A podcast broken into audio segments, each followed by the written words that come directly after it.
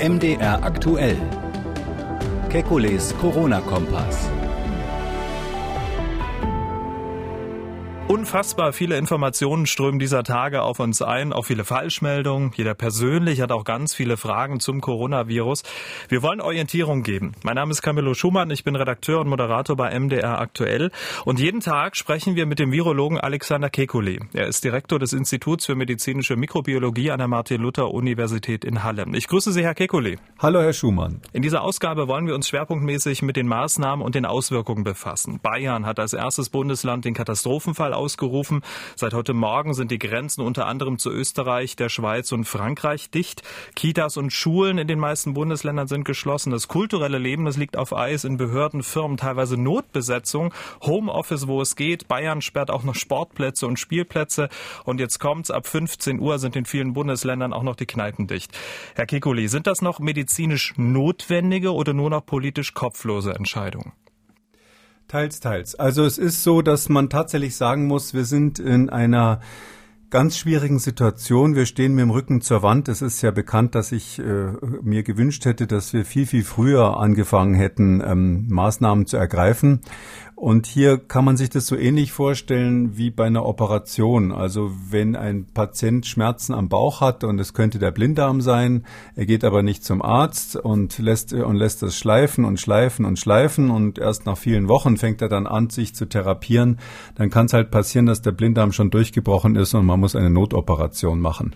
Hier haben wir es eigentlich mit so einer Situation zu tun. Der Staat macht jetzt eine Notoperation, die ist aber eben selbstverständlich notwendig.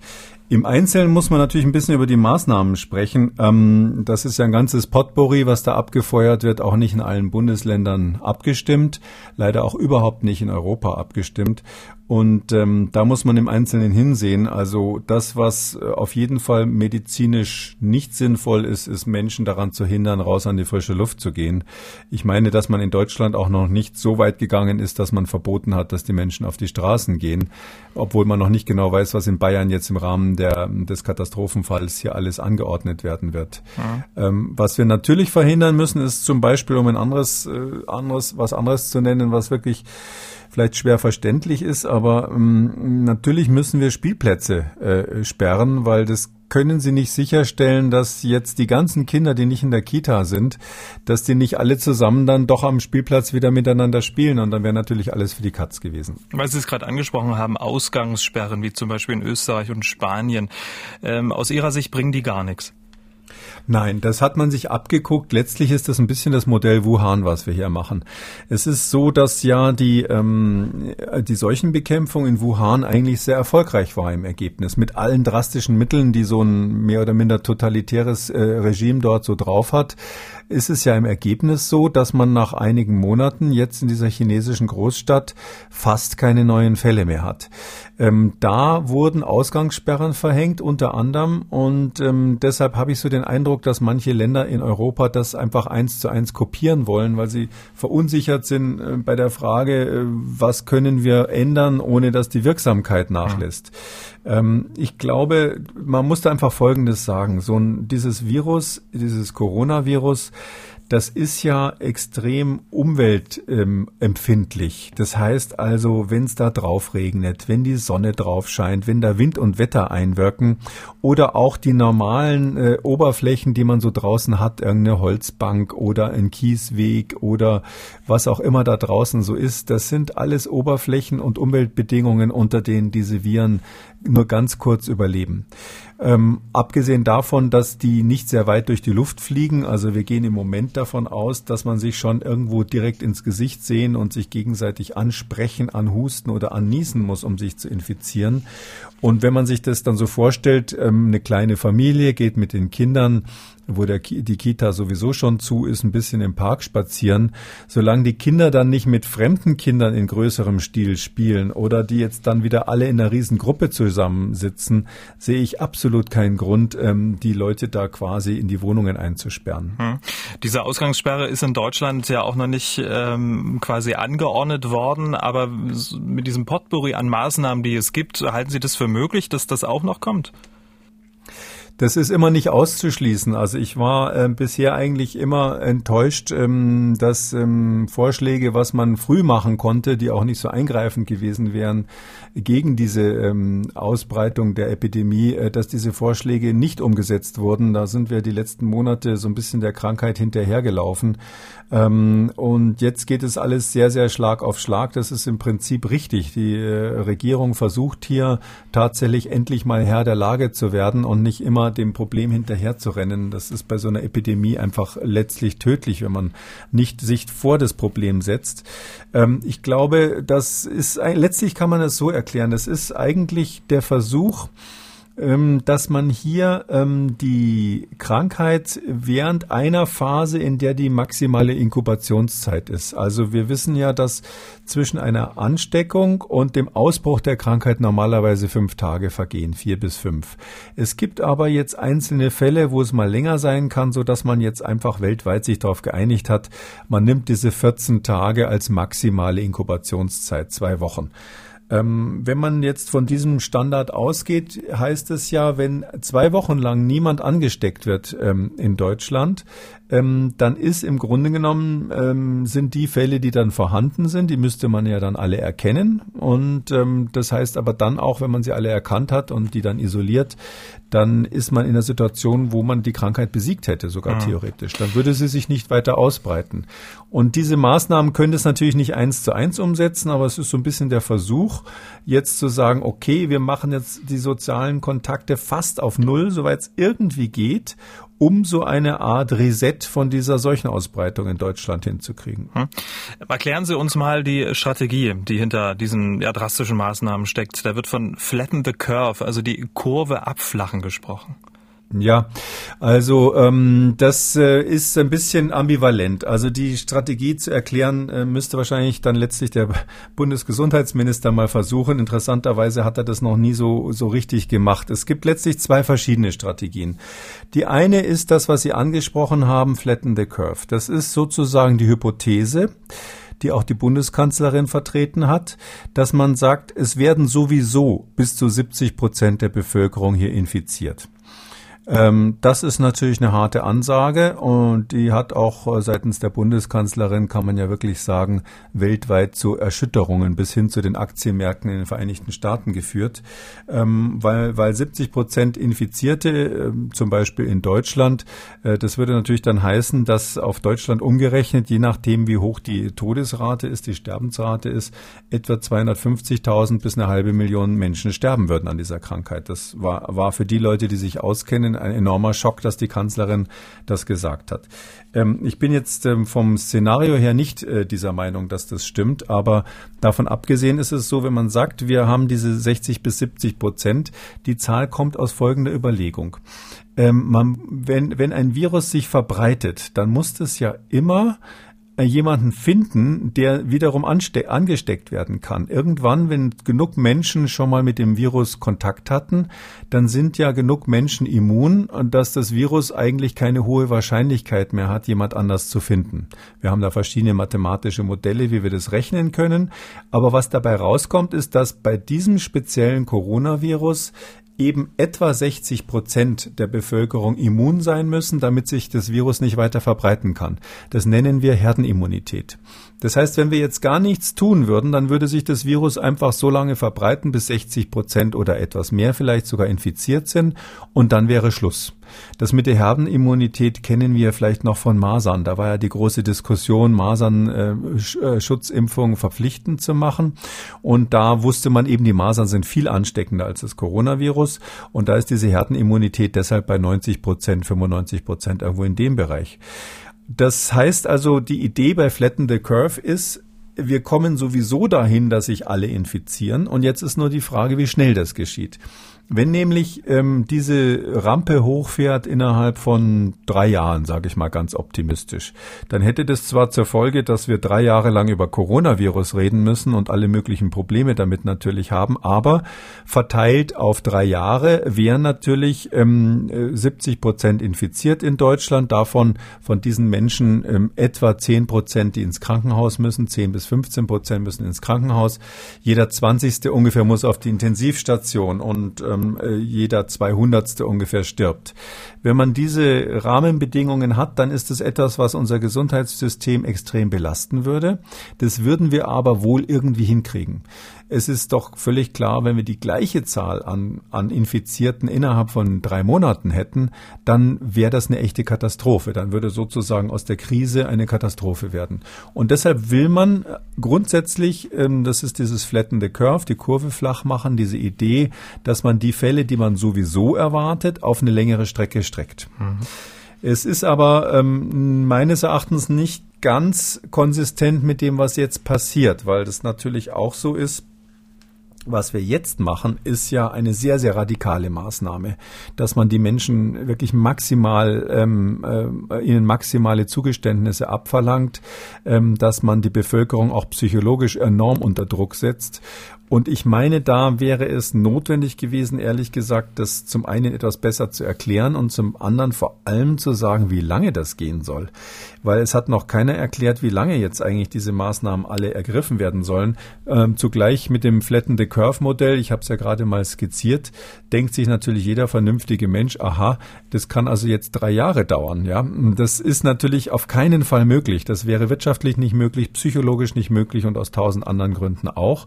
So dass man eigentlich das, ähm, das, was jetzt gemacht wird, anders erklären muss. Nicht mit Flatten the Curve, sondern es ist der Versuch eben zu sagen, wir, wir stehen jetzt mit dem Rücken zur Wand und wir versuchen jetzt einmal in Deutschland die Zahl der Fälle so stark zu drücken, dass wir wieder zurückkommen in das Stadium, was wir vor ungefähr sechs Wochen hatten.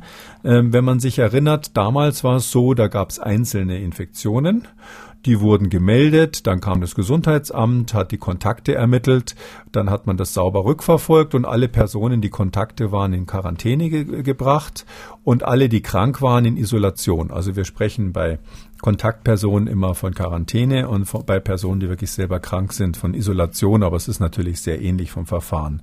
Mit dieser Methode, die man so vergleichen kann mit dem Austreten einer Zigarette, wird das immer verglichen, äh, bevor sie einen Waldbrand verursacht. Dieses Stamping Out heißt es auf, auf Englisch, also das Austreten der kleinen Herde, das Unterbrechen der kleineren Infektionsketten, das funktioniert nicht, wenn Sie eine sehr große Zahl von Fällen im Land haben.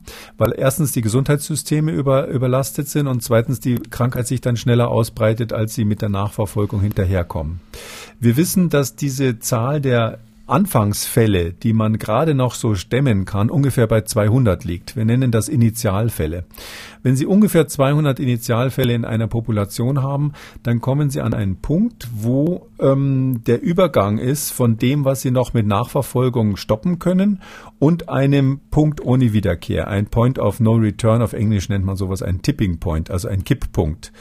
Und wir sind leider hinter diesem Kipppunkt jetzt. Wir haben zu viele Fälle. Wir können mit unserem Gesundheitssystem die jetzt nicht mehr nachverfolgen wie früher. Ja.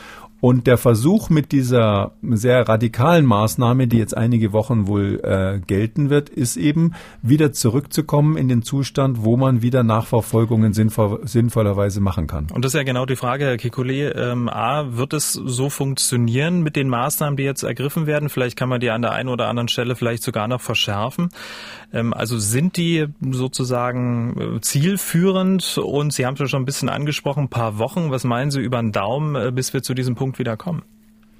Also da, ähm, das weiß natürlich keiner. Das wäre die 1 Million Dollar Frage. Wenn Sie das genau wissen, dann können Sie an der Börse richtig viel Geld verdienen, weil Sie dann drauf setzen können, in welche Richtung sich das entwickelt. Ich muss jetzt ehrlich sagen, ähm, ich glaube, wir sind entweder eine Minute vor zwölf oder schon eine Minute nach zwölf. Eine Minute vor zwölf würde, würde bedeuten, dass wir in Deutschland insgesamt und in Europa vielleicht auch einfach wahnsinniges Glück haben, uns, obwohl wir so viele Wochen verschlafen haben, es jetzt schaffen, mit dieser radikalen nationalen Anstrengung irgendwie quasi wie Boris Becker im Endsatz im letzten Spiel noch den Punkt zu holen und dieses Virus quasi wieder in die Kiste zurückzubringen, den Flaschengeist zurück in die Flasche.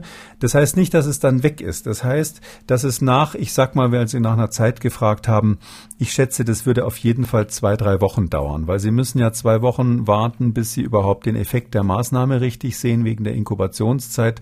Das heißt, ich würde sagen, richtig klar sehen wir das in drei Wochen etwa. Wenn es dann so wäre, rein theoretisch, dass wir es wirklich geschafft haben, ähm, dieses Virus wieder in das Stadium zurückzubringen, wo man die einzelnen Infektionsketten nachverfolgen kann, dann könnten wir natürlich die Menschen wieder, wenn ich mal so sagen darf, aus den Wohnungen rauslassen. Wir könnten Kontakte wieder zulassen, weil wir ja dann der Meinung wären, wir hätten die einzelnen Infektionsketten identifiziert. Ähm, ob das klappt oder nicht, kann ich Ihnen nicht wirklich sagen. Es, mhm. wenn, das, wenn das nicht klappt, ist es natürlich eine ganz andere, viel problematischere Situation, weil dann war es eine Minute nach zwölf. Das würde dann bedeuten, dass wir ähm, diese exponentielle Vermehrung der Fälle, also dass es wirklich eine explosionsartige Vermehrung ist, dass wir die äh, nicht mehr stoppen können. Hm. Dann wären wir in einer Phase, wo wir nur noch die Krankenhäuser fit machen können, halbwegs, um irgendwie mit dem Ansturm der Patienten klarzukommen. Ähm, wir können natürlich nicht die Menschen in Deutschland äh, sechs Monate lang zum Beispiel in, äh, in die Häuser stecken. Das, das, das würde nicht funktionieren. Da wir uns ja in drei Wochen auch noch hören, ähm, täglich, werden wir dann mal sehen, ob Ihre Prognosen äh, eingetroffen sind. Ähm, wir hoffen es, dass es in zwei, drei Wochen dann sich wieder abflacht und wir einigermaßen zur äh, Normalität zurückkehren können. Apropos Normalität. Wir machen mal einen kleinen Vergleich. Seit Ausbruch der Grippesaison Ende letzten Jahres sind in Deutschland rund 145.000 Influenza-Fälle labormäßig bestätigt. So viel wie es Corona-Fälle aktuell weltweit gibt. 250 Menschen sind in Deutschland an Influenza bisher gestorben. Herr Kekulé, warum machen wir bei Corona in Anführungszeichen Panik und bei Influenza nicht, obwohl die Zahlen ja wesentlich höher sind? Naja, die Zahlen sind nicht so wirklich höher. Also das, der wichtigste Unterschied ist der, dass ähm, das Coronavirus so grob gesagt für den, der es bekommt, zehnmal tödlicher ist. Also die Wahrscheinlichkeit an einer Influenza zu sterben ist vielleicht so eins zu 2000 in Deutschland bei einer normalen Saison. Wir hatten auch schon schlimmere. Aber Sie haben es ja gerade gesagt, wir haben in der ganzen Saison, und die ist ja jetzt fast zu Ende, in Deutschland 250 registrierte Todesfälle bei der Influenza gehabt. Und wenn Sie die, die Todeszahlen bei Coronavirus in Italien sich ansehen, was weniger Einwohner hat als Deutschland, dann sehen Sie, dass da, die Zahl ist ja schon überschritten oder wenn Sie die Fälle in China sich ansehen. Das heißt also, das äh, Coronavirus ist etwa zehnmal tödlicher. Also mit 1 zu 200 ist Corona und 1 zu 2000 ist Influenza. Das heißt, es ist etwa zehnmal tödlicher als die Influenza. Das ist der erste wichtige Grund.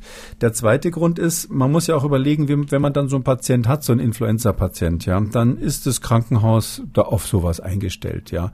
Wir kennen die Symptome, wir haben tolle Therapeutika, Medikamente, die normalerweise funktionieren. Tamiflu, Relenza zum Beispiel sind zwei wichtige Wirkstoffe, die gehen meistens oder in vielen Fällen zumindest. Wir wissen, wie man die Menschen behandelt, weil das eine Standarderkrankung ist. Und vor allem das Personal im Krankenhaus ist eigentlich wenig gefährdet, weil die ja in der Regel geimpft sein sollen und weil natürlich auch Menschen, die schon mehrmals die Influenza durchgemacht haben, ich sag mal so ab 30, 40 haben viele dann schon ein, zweimal die Grippe gehabt, die sind natürlich dann auch bis zum gewissen Grad gegen die Influenza immunisiert. Dadurch sind wir in der Situation, dass wir hier das relativ gut auch das Personal schützen können. Das dritte ist, wir wissen bei der Influenza ziemlich genau, was die Risikogruppen sind. Das heißt also, wir wissen genau, welche, sage ich mal, Personen aus dem medizinischen Personal eben einen Influenza-Patient nicht behandeln sollen, weil sie gefährdet wären. Aber sind das nicht dieselben? Nein, das sind nicht dieselben. Es ist so, dass wir bei der Influenza ähm, natürlich auch alte Menschen haben. Also wenn Sie jetzt äh, wirklich betagt sind, ich sage mal 65 Jahre plus. Das würde aber das medizinische Personal nicht betreffen weil die ja in Rente sind dann üblicherweise.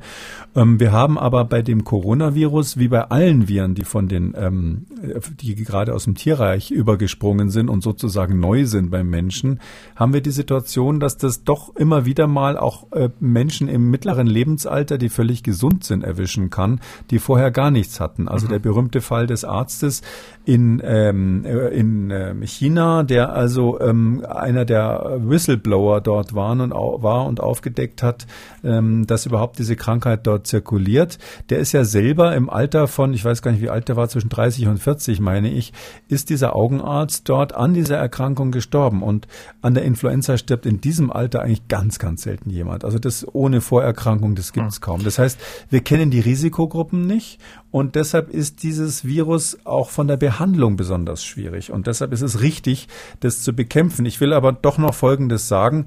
Ähm, es war natürlich ein Kommunikations Kommunikationsfehler vom Robert Koch Institut und dann auch von der Bundesregierung monatelang immer wieder zu erwähnen, dass die Influenza doch viel gefährlicher sei. Es begegnet mir ähm, und ich habe durchaus Gelegenheit, auch Regierungsvertreter immer mal wieder zu sprechen. Es begegnet mir bis in die höchsten Kreise hinein, dass mich Leute genau diese Frage stellen und sagen, wieso? Ich dachte, die Grippe ist viel gefährlicher, hat sich jetzt an der Einschätzung was geändert. Die Grippe war nie gefährlicher als Corona und sie ist auch nicht gefährlicher als Corona, sondern Coronavirus ist etwas, wogegen wir uns mit allen Mitteln jetzt wehren müssen. Hm. Ähm, Stichwort Impfstoff mit allen Mitteln wehren. Es gibt ja gerade einen Streit zwischen den USA und Deutschland. US-Präsident Trump soll versucht haben, sich die exklusiven Rechte an einem Corona-Impfstoff zu sichern, in dem die Tübinger Firma CureVac arbeitet. Ähm, ist diese Firma denn die einzige und wie ist denn so der aktuelle Stand in Sachen Impfstoff? Ja, das ist natürlich, da müssen wir vielleicht noch die nächsten Tage öfters drüber sprechen. Es ist so, zu dieser Firma CureVac kann man jetzt Folgendes sagen. Ähm, die haben ein bestimmtes Verfahren. Es gibt mehrere Verfahren, aber die haben ein bestimmtes Verfahren, was sie sehr gut können. Da wird mit sogenannten RNA-Molekülen, das sind also ähm, kleine, sage ich mal, so Bausteine, die in der Zelle äh, den Zweck haben, dass aus diesen, aus diesen einzelnen äh, Molekülen werden Proteine hergestellt, also Eiweiße hergestellt. Und diese, diese bestimmten Bausteine, die werden dort verwendet als Impfstoff. Das heißt, man gibt, spritzt die quasi in einen Patienten oder in einen Gesunden in dem Fall sogar und der produziert dann in seinem Körper, produziert er dann das, was man braucht, damit man immun wird. Das ist ein moderner Ansatz. Man muss dazu sagen, die Firma CureVac hat äh, ganz konkret gegen Tollwut da auch einen experimentellen Impfstoff schon entwickelt, der nicht schlecht aussieht, aber der auch noch nicht zugelassen ist. Wir haben weltweit mit dieser Methode bis jetzt noch gar keinen Impfstoff zugelassen. Das ist also so ein bisschen Science Fiction, aber könnte sehr bald Realität werden. Wann denn? Diese, mm, ja, das wissen wir nicht. Also könnte sein, dass mit sehr viel Geld kann, ist es nicht auszuschließen, dass uns ein solcher moderner Impfstoff, der ganz anders funktioniert als die, die wir sonst haben, dass uns der hier ähm, retten könnte, naja, in einem sechs bis acht Monaten. Das wäre durchaus möglich, wenn man sehr viel Glück hat. Ähm, man muss aber auch sagen, CureVac in Tübingen ist eine tolle Firma. Toll, dass wir die in Deutschland haben, aber es gibt natürlich weltweit ganz viele, die sowas machen und die auch in den USA gibt es eine Reihe von Firmen, die das machen, so dass ich jetzt sagen muss, ähm, dass Donald Trump hier angeblich, ich kann das jetzt nicht bestätigen, dass der angeblich da angefragt hat, der wollte ja nicht die Firma kaufen, er wollte wohl einzelne Wissenschaftler mit ihren äh, Patenten da abwerben. Ich glaube, das war ein, äh, mehr so ein Pressegag von ihm. Das würde eher äh, zum US-Präsidenten passen, dass er damit demonstrieren wollte, dass man mit Deals und mit Geld alles machen kann. Mhm. Ich glaube, dass die Firma CureVac, ähm, die ja enge Beziehungen auch hat zu äh, Nichtregierungsorganisationen und die sich immer dafür eingesetzt hat, dass Impfstoffe der ganzen Welt zur Verfügung stehen, dass die das auch nie machen würden, dass die sich von Amerikanern quasi wegkaufen lassen. Da müssen wir keine Angst haben. Herr Kekuli, wir kommen ähm, so Richtung Ende unseres Gesprächs noch praktische Fragen der Menschen da draußen. Stichwort zum Beispiel Hände desinfizieren. Ne? Wenn ich meine Hände desinfiziere, macht man ja jetzt fast überall. Werden dadurch nur die Viren äh, abgetötet, die ich bisher auf den Händen hatte, oder hält diese Desinfizierung auch ein bisschen an?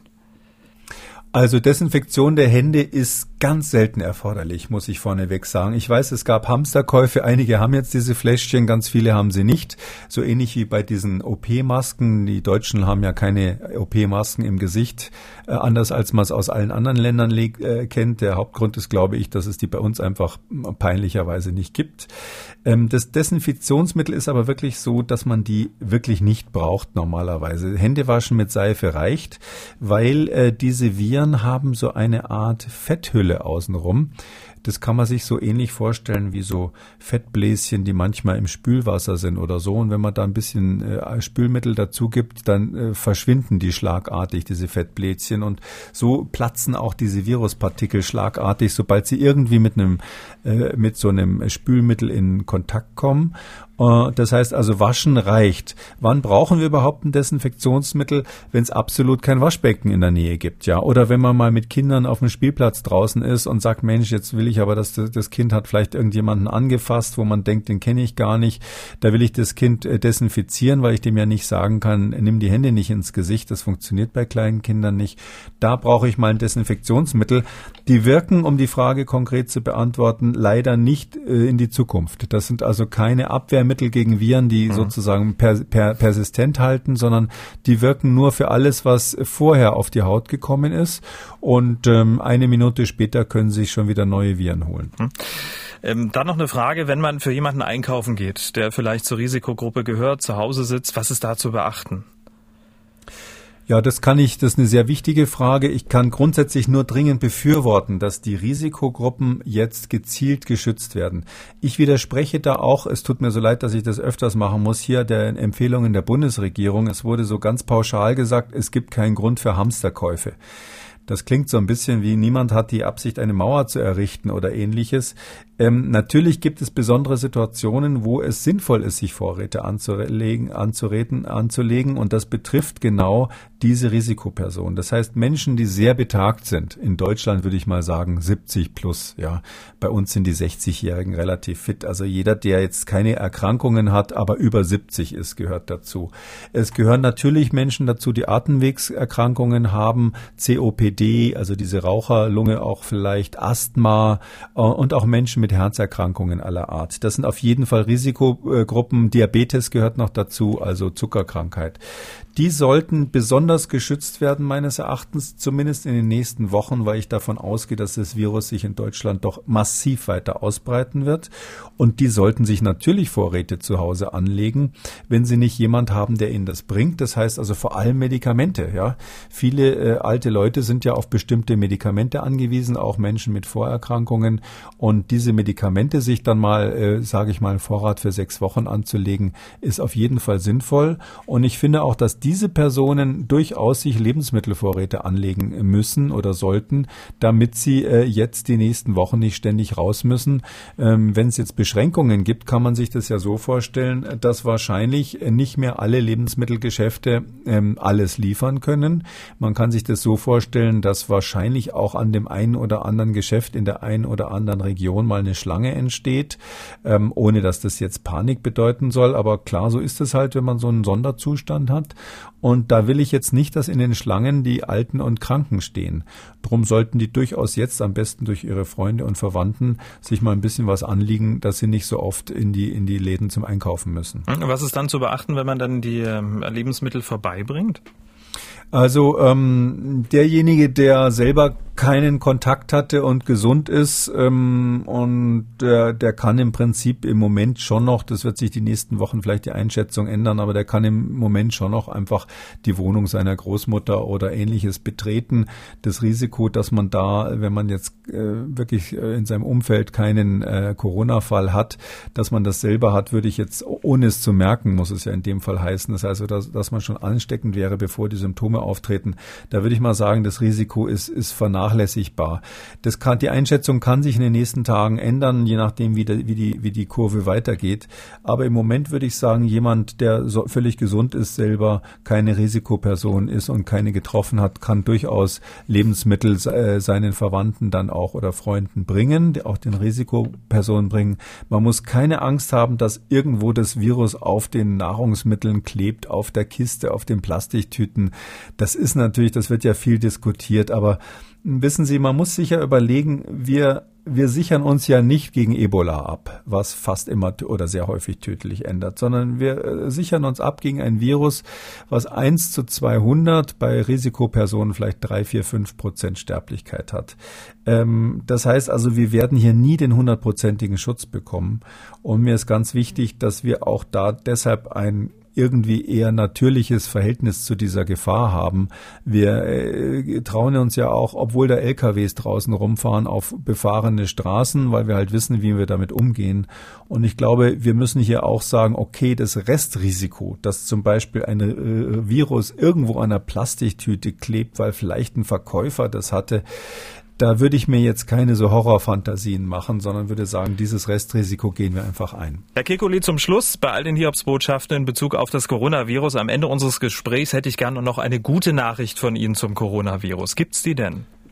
Ja, also die gute Nachricht aus meiner Sicht ist, dass wirklich die Politik jetzt endlich verstanden hat, worum es geht und wirklich handelt. Sie handelt spät, aber das ist ja besser als gar nicht. Und ich glaube, dass wir wirklich uns jetzt hoffen müssen, ähm, dass wir mit den Maßnahmen, die hier ergriffen werden, nochmal die Kurve biegen. Und ähm, ich glaube, das ist wirklich die beste Nachricht, die man haben kann, weil der einzelne Bürger ist ja völlig wehrlos gegen sowas. Und wir müssen uns deshalb wirklich darauf verlassen, dass die Menschen, die hier ähm, die Fäden in der Hand haben, sprich die Politik, dass die hier ähm, für uns letztlich das, das Schiff steuern. Und ich glaube, die Nachricht, dass der Kapitän wenigstens und die Führungsmannschaft verstanden haben, dass was zu tun ist, das ist eine gute Nachricht. Herr Kikuli, vielen Dank an dieser Stelle. Wir hören uns dann morgen wieder, um die aktuellsten Entwicklungen und offenen Fragen rund ums Coronavirus zu besprechen. Vielen Dank.